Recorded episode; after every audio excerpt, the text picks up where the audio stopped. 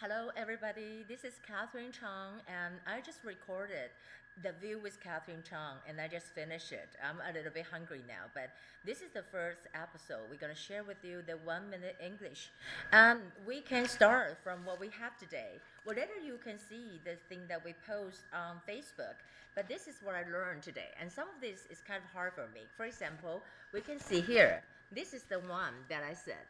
What is that? Oh, this is. Uh, stipulation stipulation stipulation what is it stipulation is me a kind of rule 一种规定啊 stipulation I have prepared here because you can see more stipulation S T I P U L A T I O N you know stipulation and it's a 规定 and also here we know that Joshua Wong and 黄之锋他说的说白色恐怖 we can use it Oh, we can put it here. It's a white terror with white terror, and also um, over here we say about incriminate. Incriminate speech 就是说很多事情它可以把它入罪。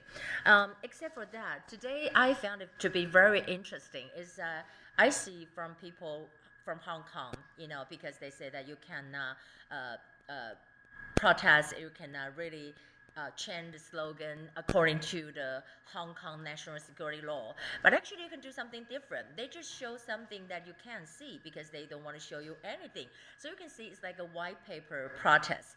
For example, these are the slogans here. What is it? It's a, uh, GFHG and SDGM. What is that?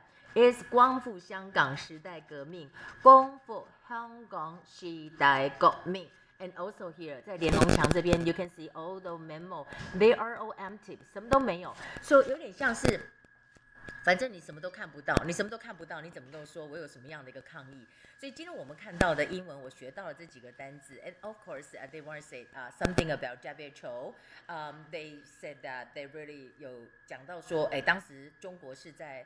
呃十二月的三十一号通知他们，but actually it's not because you know it's like 呃 they kind of inform them 啊大概是一月三号，就是说事实上并不是这样子。那这里面我们有常常听到一个叫做国建卫啊，也就是他们的单位 NHC 哈 NHC。那我们当然呢在今天讲到了这些的新闻，等一下大家会看到，but I still want to share with you you know all work and no play makes Jack a dull boy. So I don't want you just you know study a lot of things. Some of the vocabularies we really need to study, but actually I want to share with you how do you do on Monday? You know, my I forgot to eat my lunch because I was so busy. So I wanted to share with you on this book. Um, this is the book. Uh, this is my new book, and it's about English. I want to tell you that you know when I was in elementary school, I can't even speak English well, but now I can communicate it with you. Um, in the book, um, there are page 163. It's about eating. It's about eating. For example, 呃，如果你要讲，if you want to say that 我现在已经很习惯这里的食物了，你要讲说，Well, I'm getting used to the food here. Getting used to 这个 be 动词再加上 use，u s e d，being used to 啊，这是一个 I'm getting used to the environment here. 我习惯这里的环境。I'm getting used to the people here, and now I can say that I'm getting used to the food here. 啊，上班途中我想买一些吃的。I buy something to eat out on my way to the office. 啊，就是说，on my way to the office, I can buy something to eat out, not eat in，就是在外面在上班途中买。那有人就讲说，如果你要讲说，你可不可以推荐一个附近比较好的餐厅呢？我可以讲说，Could you recommend some good restaurants around here？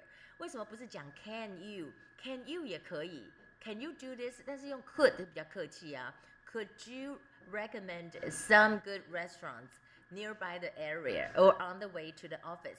然后大家最常讲说，What do you want to go? I want to, What do you want to eat? Some people will say, I want to take Chinese, I want to take Italian, or I want to take pizza and this and that。那就可以讲说，我我我已经开始流口水了，因为好饿哦。然后这人就讲说，你可以推荐一点附近好的餐厅吗？哈，然后再来就你喜欢哪一种食物呢？意大利菜、中国菜 ？Which do you prefer, Italian or Chinese food? And also, if you want to eat Chinese, um, if you want to go to a authentic authentic 就是到底的意思。A U T H E N T I C over here.